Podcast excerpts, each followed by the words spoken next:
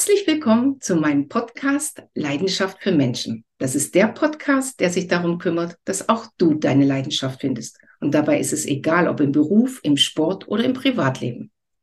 Mein Name ist Andrea Kummer und ich bin Inhaberin der Athleten- und Expertenagentur. Und in meinem Podcast triffst du genau diese Athleten und diese Experten. Und das sind Persönlichkeiten mit ganz besonderen Erfolgs- und Lebensgeschichten.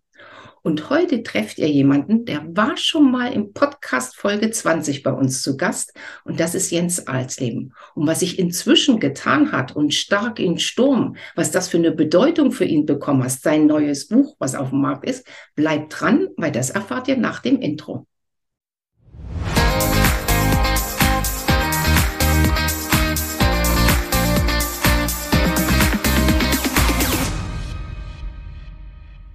Ja, Lieber Jens, danke schön, dass du da bist. Danke schön, dass du dir Zeit genommen hast. Und als erstes natürlich äh, stark im Sturm, was hinter dir auch gut sichtbar ist, ist auf dem Markt. Und endlich gibt es ein Buch, das Leadership. Aber sag du das, für was genau dein Buch da ist.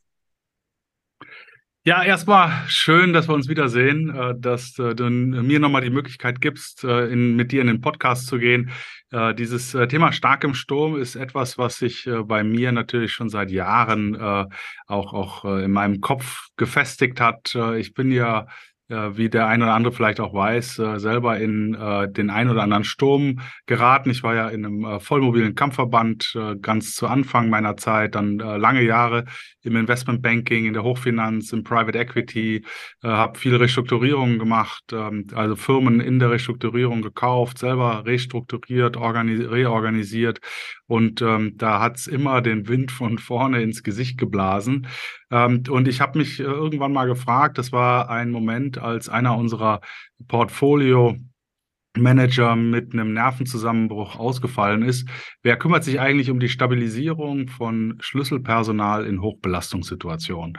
Und ähm, habe dann äh, für mich, äh, nachdem ich mich selbstständig gemacht habe, äh, nach fünf Jahren ehrenamtlicher Arbeit als, äh, ich sag mal, Coach für solche Menschen, dann ab 19 intensiv damit beschäftigt, äh, auch Wege und Methoden und Mittel zu finden, um äh, die Hochleistungssportler des Arbeitsalltages äh, zu unterstützen bei ihrer mhm. wertvollen Arbeit. Ich habe dabei immer so dieses Bild im Kopf gehabt äh, vom äh, ähm, Fußball. Die Fußballnationalspieler, die in der Pause in die Kabine mhm. kommen und dann äh, dort von ihrem Betreuerteam in Empfang genommen werden. Und der eine, der knetet die Wade, der andere spricht ihm irgendwelche motivierenden passenden Worte äh, ins Ohr. Er muss noch äh, irgendwas trinken und. Er muss was trinken, genau. Jawohl. Und diese Viertelstunde äh, tut man wirklich alles, damit die Jungs wieder auf den Platz kommen und äh, wieder 45 äh, Minuten weiterspielen können. Und ich glaube fest an dieses Bild, äh, dass unsere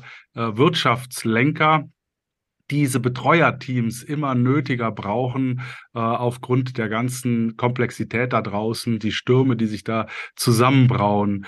Und ähm, dieses Buch, was ich geschrieben habe, das ist im Endeffekt ein Kompendium all der äh, Dinge, die mir widerfahren sind, aber auch die Methoden und die Tools, die ich im Laufe der Zeit kennengelernt habe, aus meinen Ausbildungen als äh, Wirtschaftsmediator, als Coach, als Stärkencoach äh, und so weiter, äh, die mich inspiriert haben und mir wirklich geholfen haben. Ob das jetzt das Box Breathing der Navy Seals ist äh, oder die äh, elf goldenen Regeln der Glaubwürdigkeit, damit äh, jeder meiner Klienten sich die Frage beantworten kann, warum ihnen jemand folgen sollte. Ich habe das alles da reingepackt und versucht, das auch mit Anekdoten zu würzen, ähm, damit die Leute mit, mit Freude und Spaß und einem Schmunzeln äh, durch diese elf Kapitel durchfliegen. Vielleicht auch dazu, ich bin ja eine Kölsche Jung und bei mir hat die ich Zahl wollt, ich elf. Ich wollte gerade sagen, du bist ja eine Frohnatur. Ja, also, genau. Vielleicht noch mal ganz kurz, um unsere Zuhörer abzuhören, äh, Jens. Das waren ja schon tausend Informationen. Ähm, also für alle da draußen, egal ob du Sportler sind, ob du Manager bist, ob du äh, äh, gerade zu Hause fünf Kinder hast oder whatever, dieses Buch ist für jeden, weil der Jens das aus unterschiedlichen Perspektiven beleuchtet hatte.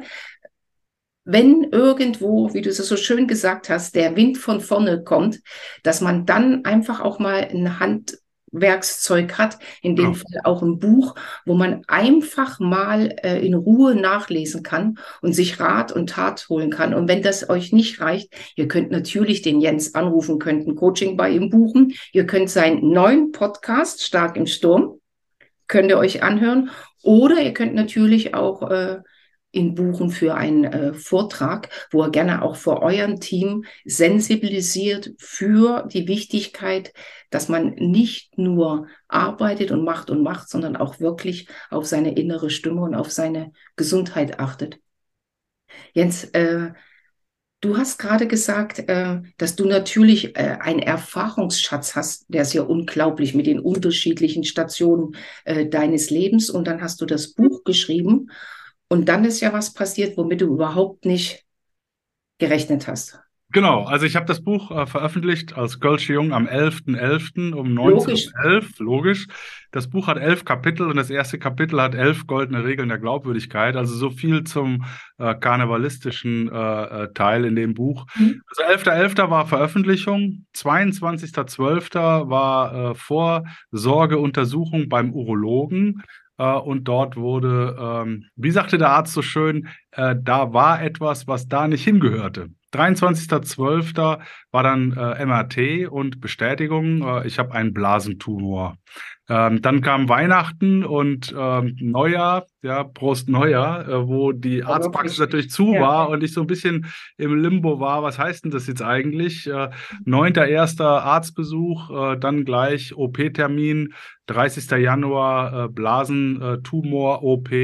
Und ähm, ja, so fing dann mein Jahr an. Dann hat sich dann äh, kurz nachdem äh, die OP, die sehr gut verlaufen ist, früh entdeckt. Also ich kann nur sagen, Männer, geht zum Männerarzt zur Vorsorge. Die Frauen machen das sowieso. Wir machen das regelmäßiger, ja. Regelmäßig, aber auch wir Männer, äh, wir äh, sollten uns äh, das wirklich hinter die Ohren schreiben. Das ist wichtig und kann Leben retten.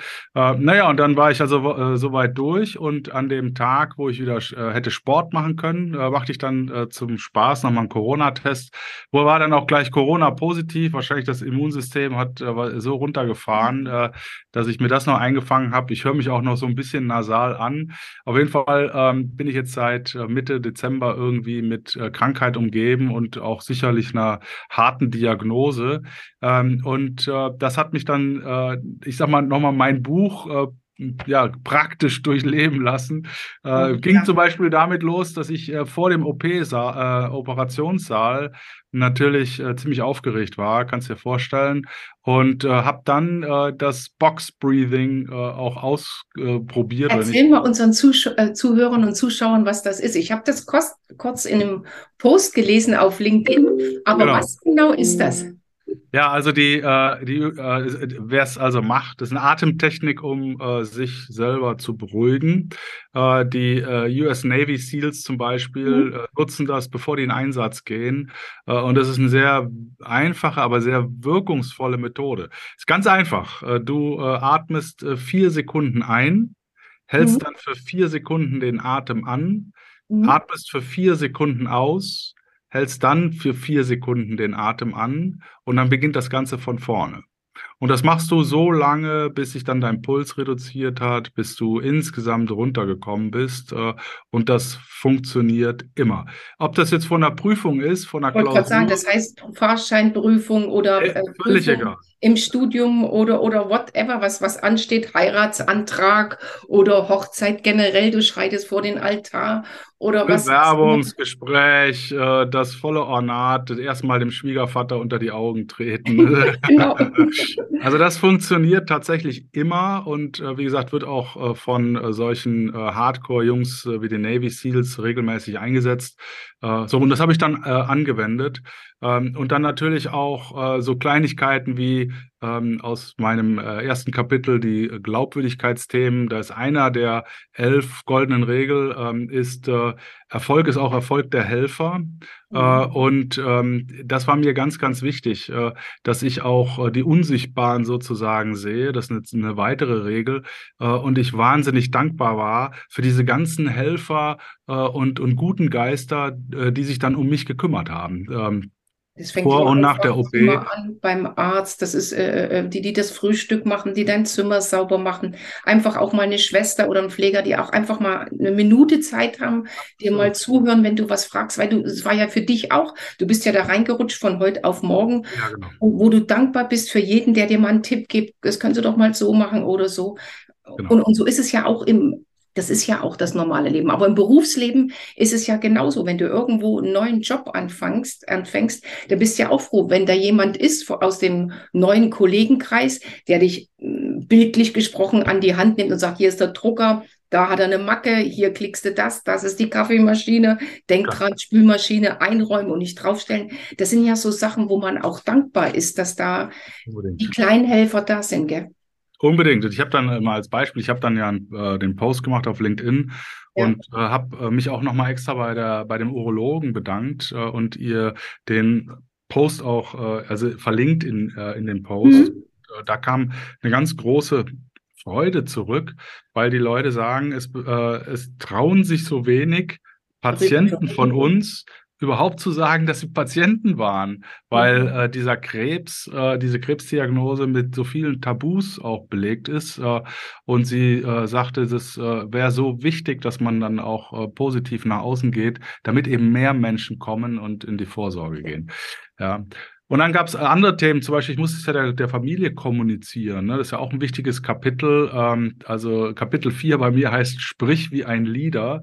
Ähm, Mhm. so, und wie kommuniziere ich denn richtig? Äh, in dem äh, Maße, dass ich äh, nicht die falschen Erwartungen setze, nicht falsche Emotionen erzeuge, sondern tatsächlich die Leute auch äh, dazu kriege, daran zu glauben, ähm, dass äh, die Diagnose jetzt in meinem Fall ähm, eben ähm, glimpflich ist und alles ist, gut wird. aber, aber alles gut wird. Ich meine, wird. als Genau. Familienoberhaupt hast du ja auch eine Verantwortung. Und wenn du dann da stehst als Leader und anfängst äh, äh, zu jammern und, und, und, und alles äh, zu verteufeln, ich meine, das gehört ja auch dazu. Du wirst auch gesessen haben, wirst deine Momente gehabt haben wirst gedacht haben, Mensch, äh, warum ich scheiße und, und, und, und geheult mal. Aber am Ende Gar des Tages gar nicht. Überhaupt nicht. Also Mhm. äh, man lernt sich ja in so einer Situation auch selber erstmal so richtig Ja. kennen. Äh, und ich war wirklich überrascht. Also ich habe äh, bei mir in der Grundausbildung hieß, äh, hing ein Schild, das kennen viele diesen Spruch, äh, Gott gebe mir die Gelassenheit, äh, Dinge hinzunehmen, die ich nicht ändern kann, die Kraft, Dinge zu ändern, die ich ändern kann und die Weisheit, das eine vom anderen zu unterscheiden. Und als äh, der Arzt mir diese Diagnose gegeben hat, äh, war für mich in der Sekunde klar, okay, das ist jetzt so, es kann ich nicht ändern.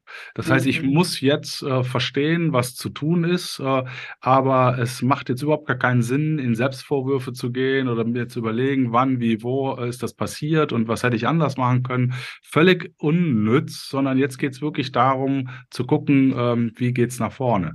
Und wir, wir Allslebens haben auch so einen Spruch, äh, je schlimmer es wird, desto ruhiger werden wir.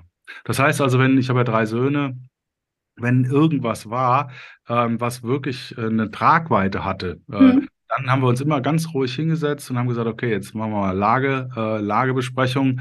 Wie ist die Lage? Was gibt's für Handlungsoptionen? Äh, was, was, was werden wir tun? Auch äh, zum Beispiel eine Thematik, die im Buch drin ist, dieses Grow-Prinzip, also Goal, Reality, Option und Willingness to Action. Das sind die vier Schritte für ein Selbstcoaching. Äh, auch das haben wir immer, äh, immer gemacht. Ähm, und das hat mich dann tatsächlich auch wirklich ruhig gehalten. Und ich konnte auch ruhig mit der Familie sprechen. Ich habe denen die Optionen erklärt und auch die Wahrscheinlichkeit, weil es früh entdeckt wurde, ähm, wie der Ausgang sein könnte und so weiter. Äh, und dadurch haben die auch cool reagiert, weil ich habe gesagt, hey Leute, ich bin wirklich cool. Wir machen das jetzt, ich ziehe das jetzt durch, keine Sorge. Und wir gucken dann, äh, wie das Ergebnis ist und we take it from there. Ähm, so, und dann äh, haben die auch natürlich ähm, gesagt, okay, wenn du dir keine Sorgen machst, wenn du cool bist, dann äh, machen wir uns auch keine Gedanken, halt uns halt einfach auf dem Laufenden. Und so Ja. konnte ich halt durch diesen ganzen Prozess immer wieder so Momente äh, äh, erleben, wo ich gesagt habe, ja, also diese Methoden, äh, die äh, wirken Genau. äh, an mir selber. Ne? Ich wollte gerade sagen, du hast es ja selber geschrieben aus deinen Erfahrungen, aber dass du das selber ja. so äh, anwendest und testest, hast du ja zu dem Zeitpunkt auch nicht äh, gewusst. Ich, ich, aber ich finde das echt äh, beeindruckend auch, äh, wie du das dann machst, deine Familie mit einzuziehen. Es ist ja auch wie im Arbeitsleben.